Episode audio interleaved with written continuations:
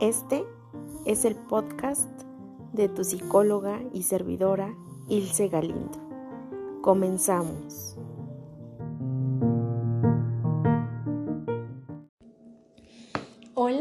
Y a todas, gracias por estar aquí en este nuevo episodio de Conversando con Ilse.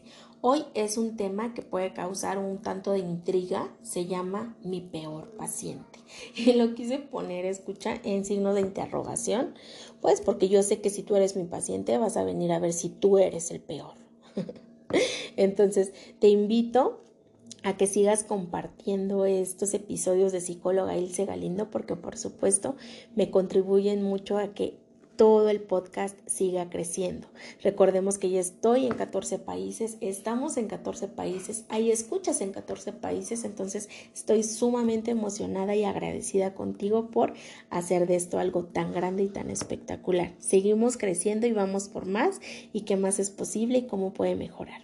Y el día de hoy entonces, precisamente quiero compartir contigo esta, este tema de mi peor paciente y más allá de mi peor paciente quiero platicar cómo es la cuestión conmigo en la cuestión de las sesiones, de las consultas, ¿vale?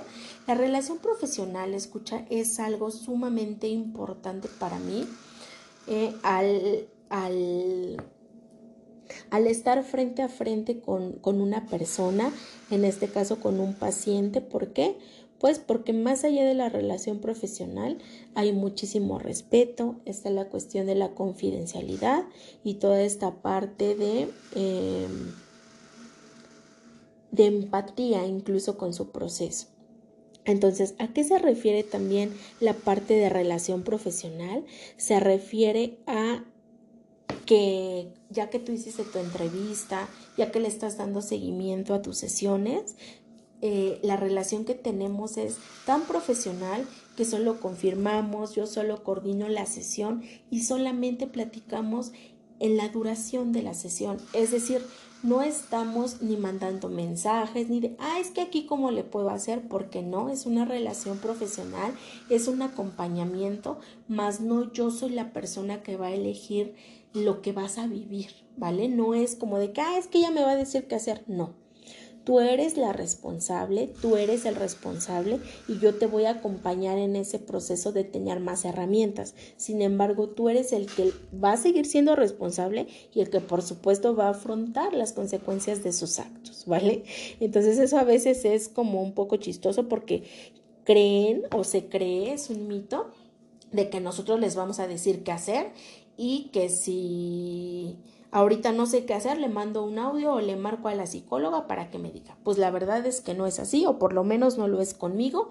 Desconozco si sea con alguna otra psicóloga o psicólogo, pero bueno, ya cada quien eh, creará lo que más le convenga, ¿no? En sus sesiones. Para mí es súper importante también la cuestión del respeto y la responsabilidad, incluso con agendar citas. ¿Por qué? Porque a veces, sí, mi amor, porque a veces tienen la situación de que eh, se agenda la cita y se les olvida porque sí tienen muchas ocupaciones o a veces porque ya hay como algunas resistencias. Entonces no es que sea bueno, no es que sea malo, no es de que sean mis peores pacientes por hacer eso, la verdad es que no, pero la realidad es que si ya pagaste tu cita, si ya la agendaste, vamos a decir que el viernes a las 4, pues puedas tú hacerlo de esa manera. También aquí en esta parte del respeto a mí me gusta la flexibilidad porque también sé que de un momento a otro pueden cambiar las cosas, la muerte de un ser querido, eh, no sé, cualquier otra cosa que impacte en ese momento, en ese día, a esa hora y que podamos mover la fecha. Por supuesto que se puede hacer. Sin embargo, sigue siendo flexible y con mucho respeto. ¿Vale? Y también en ese respeto incluso entra el respeto a las creencias que tengas incluso de religión. Porque yo no te voy a hablar de religión, ¿vale? No te voy a hablar de ello, yo te voy a hablar desde una espiritualidad, pero si tú eres católico, mormón, testigo de Jehová, etcétera, por supuesto que se va a tener un respeto hacia todo eso que tú crees y que tú conoces, ¿vale? Además de ello, escucha, eh, la duración de las sesiones que yo tengo en la actualidad duran de 40 a 50 minutos de duración, ¿vale? Anteriormente y regularmente también, eh, cuando son las entrevistas profundas, sí llegamos a eh, estar como en, en, el tiempo de una hora, pues porque como que es más información que recabar. Sin embargo, ya en las sesiones uno a uno, como hay como hay mucha carga en la cuestión de darse cuentas, varias cosas de resistencia, prefiero hacerlas de 40 a 50 minutos, que sea algo relajante. Eh, y que no sea algo como tan drástico ni tan rudo para la persona, ¿vale? A veces también este, este punto es sumamente interesante de dejarlo definido porque a veces llegan a ofenderse las personas, llegan a molestarse porque me dicen, es que tú dijiste que era de una o era de hora y media, o era de dos, o era de cinco horas. No, señora, no, señor, no, señorita, no, persona, no son de 5 horas, no es este de 12 horas, es de 40 a 50 minutos. Y si es cuestión de entrevista profunda, sí, nos llegamos a llevar una hora. Recordemos que todos los psicólogos, las psicólogas, somos diferentes, cada quien tiene su forma de trabajo y pues ya lo puedes tú eh, revisar con cada uno. Conforme a ILSE es de 40 a 50 minutos una sesión normal y la entrevista profunda es de una hora. Ahora, hay ocasiones, escuchan, hay ocasiones, escucha, en las que vamos a decir que Juanita Pérez vino conmigo a su entrevista profunda y lleva seis sesiones. Entonces, regularmente cuando llegan a ser súper constantes en las sesiones, pues van a haber cambios y se van a sentir bien. Entonces, ¿qué pasa? Algunos, algunos pacientes llegan a darse de alta solos. ¿Y qué pasa? Vamos a suponer que también Juanita Pérez, después de seis meses que le di sesiones, eh, quiere volver a reagendar. Sí, sí puedes, Juanita Pérez, volver a reagendar. Sin embargo, para mí también es importante tener una entrevista de actualización que nuevamente va como de una hora de duración. ¿Por qué? Porque en esos seis meses se pudo Juanita Pérez enamorar, pudo tener duelos, pudo tener situaciones que tal vez están siendo muy complicadas para ella. Y entonces para mí es súper importante tenerlo en cuenta, ¿vale? Con ello también entra la parte de eh, entrevistas de actualización para personas que no nos hemos visto, es decir, que no nos hemos topado ni físico, ni en mensaje, ni en nada de más de un mes. ¿Por qué? Porque sigue siendo lo mismo. Hay un tiempo eh, de la vida, ¿no? En el que no nos eh, contamos qué pasó y entonces es súper importante volver a actualizarnos, volver a decir, ah, ¿sabes qué? Con esta persona ahora la relación es así, es así, es así. ¿Vale? Entonces es por eso interesante eh, tener definido la cuestión de la duración. Ahora, ¿a qué población ILSE se está enfocando? Actualmente, escucha, yo me estoy enfocando en adolescentes de 15 a 18 años adultos que entran, por supuesto, mujeres y hombres. En su mayoría tengo una población mayor de mujeres y también tengo terapia de pareja, ¿vale? Eh, aunado también a la cuestión de que tengo un servicio que literal se llama terapia de duelo, que son para personas que se han divorciado, que han perdido un hijo, que han perdido a sus papás, que han perdido un ser querido, ¿no? Que han tenido un gran cambio en su vida de trabajo, de dinero, espiritual, de todo, porque es un gran duelo, pues en el que se están enfrentando. Entonces, esa parte también la llevo a cabo, pero literal es diferente, es una terapia de duelo. Entonces, por si a ti te interesa escuchar, la terapia de duelo también tiene sus eh, intervenciones muy específicas, el acompañamiento es totalmente diferente porque pues son personas que están llevando algo como más complicado pues en su vida, ¿vale? Es súper importante decirlo, por si a ti te interesa o a alguien le interesa, puedan ustedes eh, elegirlo. ¿Vale? Y qué más es posible y cómo puede mejorar. Y bueno, ahora también me centro en la, la situación de los ejercicios que dejo, ¿vale? En mi caso, desde hace años, desde el 2017, doy terapias en línea, ¿vale? Entonces, eh, ya tengo ese tiempo de dar esas sesiones. En su mayoría igual las tengo ahorita en línea. Si tú te encuentras en el Estado de México, pregúntame en dónde me encuentro para poderlo dar de forma física y claro que podríamos coordinarlo. Eh, sin embargo, eh, más allá de lo físico o de lo en línea, eh, la cuestión de los ejercicios que dejo para sesiones de adolescentes, de adultos, de pareja o de duelo son sumamente prácticos. En ocasiones en ese punto las personas como que no, no sé si no me doy a entender o, o, si ya ellos estuvieron con otro psicólogo que no lo hacía y por eso no me entiendan, pero aquí quiero ser muy específica a ejercicios prácticos yo me refiero a que tal vez le deje a esa persona que trae ansiedad, ¿sabes qué? Vas a hacer yoga por 30 minutos. ¿Sabes qué? Vas a hacer este ejercicio de alto impacto por 10 minutos. ¿Sabes qué? Vas a tener que respirar de tal forma. Ahorita estoy dando ejemplos pues muy generales, ¿no? Sin embargo, en la consulta ya es algo totalmente personalizado, por supuesto, de acuerdo a la personalidad y a la historia clínica de la persona, ¿vale? Entonces, eso es sumamente interesante porque a veces mis pacientes, y no me dejarán mentir, ya no quieren hacer algo diferente a lo práctico. Y a veces, si se llegan a cambiar de residencia, eh, regresan tal vez hasta en línea y me dicen, no, es que a mí sí me gustó toda esta parte de lo práctico. Entonces, sí, yo soy muy práctica. en universidad me gustaría, me, perdón, me gustaba ser como muy cuadrada, como muy de esto es el conocimiento y puros libros, chútate. Ahora ya no, ahora soy más práctica, más flexible en ese sentido y me gusta muchísimo. ¿Vale? Toda esta, esta parte de los ejercicios es precisamente para hacer introspección, para que tus resistencias ante el cambio vayan bajando y para que no seas ese peor paciente. ¿Vale?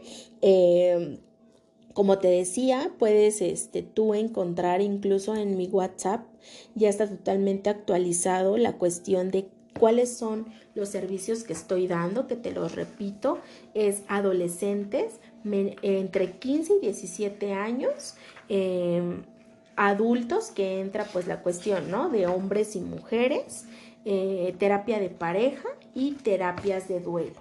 Aunado a otra herramienta que es diferente a la psicología son eh, la terapia de barras, ¿no? Que son barras de access o esa herramienta de barras y esa también ya tiene un costo completamente diferente. Ese tiene que ser, sí, de forma presencial, pero pues es algo que también incluso tú puedes encontrar como en mi catálogo de servicios, ¿vale?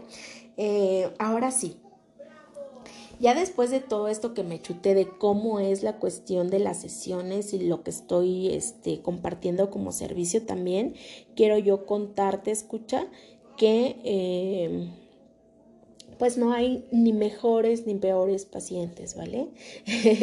yo sé que algunos llegaron intrigados para saber, a ver, ahora quién, de quién va a contar la historia y qué persona va a ser la peor pues no, no hay personas peores ni mejores, sino que son diferentes historias de vida, diferentes personalidades, incluso diferentes formas de reaccionar ante ciertas cosas y no lo hay, escucha. Eh, la cuestión de la relación del psicólogo que te decía al inicio, la relación profesional, va, va más allá del juicio, de decir, este esta persona es súper mala porque hizo esto, esto, esto y actuó esto, esto y esto y esta es súper buena y a esta la voy a poner en mi expediente del infierno y en este en el expediente del cielo y lo voy a este a canonizar, o sea, no, es algo sumamente diferente. Recordemos que la relación con el psicólogo es para que se dé Recordemos, escucha, que la relación con el psicólogo es sumamente profesional, es objetiva. Nosotros lo que más intentamos es ser eso, ser objetivos, enfocarnos y por ello también la cuestión de la duración de las sesiones para que nosotros seamos como más racionales que emocionales. Con esto tampoco quiero decir que ay, yo no voy a sentir cariño, agradecimiento con mi paciente, por supuesto que no, no va enfocado a eso, pero sí va enfocado a que tenemos que ser objetivos, ¿no? Y decirles eh, sus áreas de oportunidad con claridad, qué cosas les están fallando, qué cosas están bien. Entonces yo creo que es algo, una relación súper nutritiva, es con quien podemos rebotar bastante ideas, podemos quitar resistencias e incluso aún así, habiendo resistencia, podemos tener mayor crecimiento porque alguien nos está acompañando, porque alguien nos está guiando, ¿vale?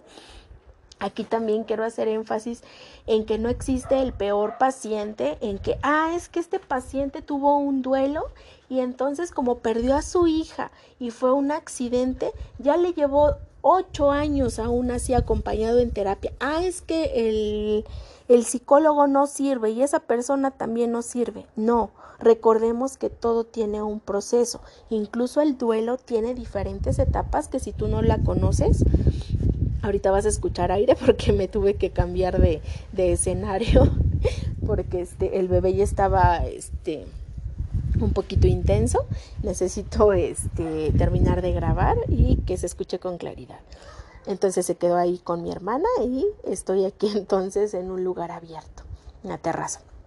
Entonces, este, sería súper importante, te decía, conocer también para ti las etapas del duelo para que tú te identifiques en dónde se encuentra eh, y que veas cuál sigue siendo tu área de oportunidad. E insisto, la relación con el psicólogo es un acompañamiento, por supuesto que es nutritivo, que a veces llega a ser súper incómodo, ¿no? Que a veces pareciera que metafóricamente es como estar desnudo ante alguien y no me hablo de una desnudez física, sino de una desnudez emocional, de una intimidad, lo cual a veces no es fácil al contrario, se vuelve complejo el estar así frente a una persona que tal vez no es ni de tu familia. Entonces, por eso quise compartir hoy todo esto, porque sigue siendo un acompañamiento, no porque estés en acompañamiento con psicólogo también o psicóloga, quiera decir que las cuestiones, las experiencias que te sucedan eh, van a ser más fáciles o van a ser más difíciles o te vamos a quitar las emociones. No, y a veces pareciera que son mitos, pero son cuestiones que se siguen creyendo, que se siguen eh, como haciendo reales, ¿no? De, ah, es que yo estoy en psicólogo, con psicólogo llevo mi proceso y no me va a pasar nada. No, está bien. Hay momentos en los que si podemos, Qué bueno que podamos estar acompañados y si no, pues con las herramientas que tienes puedes tú seguir eh, abriéndote paso y creciendo, ¿no? Actualmente hay muchísimas herramientas, eh, no tan solo psicológicas, sino de otras corrientes que nos ayudan a sentirnos plenos, a sentirnos relajados, a sentirnos presente sobre todo. Entonces nada más es cuestión de que lo elijas. Como te decía, yo actualmente estoy atendiendo adolescentes, estoy atendiendo adultos, eh, en su mayoría mujeres, estoy atendiendo terapia de pareja y también terapias de duelo. Cabe mencionar, porque tal vez algunos me escuchen, que son mis pacientes, que tienen conmigo niños.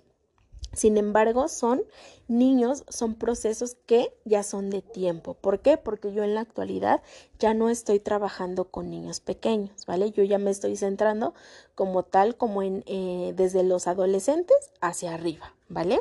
Entonces, si tú dices, ay, pero si eh, yo estoy teniendo terapia con ella y, y con mi hijo, sí, pero porque ya es de tiempo, ¿vale? Entonces, bueno, pues algunos eh, se habrán intrigado por mi peor paciente. Me gustaría muchísimo que me platiquen qué fue lo que ustedes pensaron que yo iba a platicar sobre ustedes.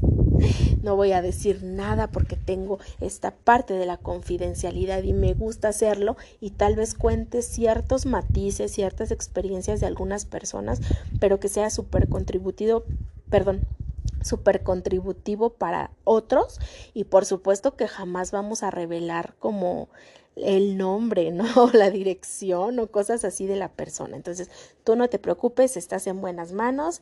Ya te comenté la cuestión de mis servicios. También tengo una nueva herramienta de otra eh, corriente completamente diferente que lo es Access Consciousness. Te decía que esas sesiones son... Eh, presenciales, es así sumamente presenciales. Si estás en el Estado de México me puedes marcar me puedes eh, mandar mensajito. Y si te encuentras en otras partes no te preocupes porque tengo amigos que son eh, tanto practicantes como facilitadores eh, certificados. Entonces nos puedes contactar yo te diré dónde encuentras alguno y pues qué más es posible y cómo puede mejorar.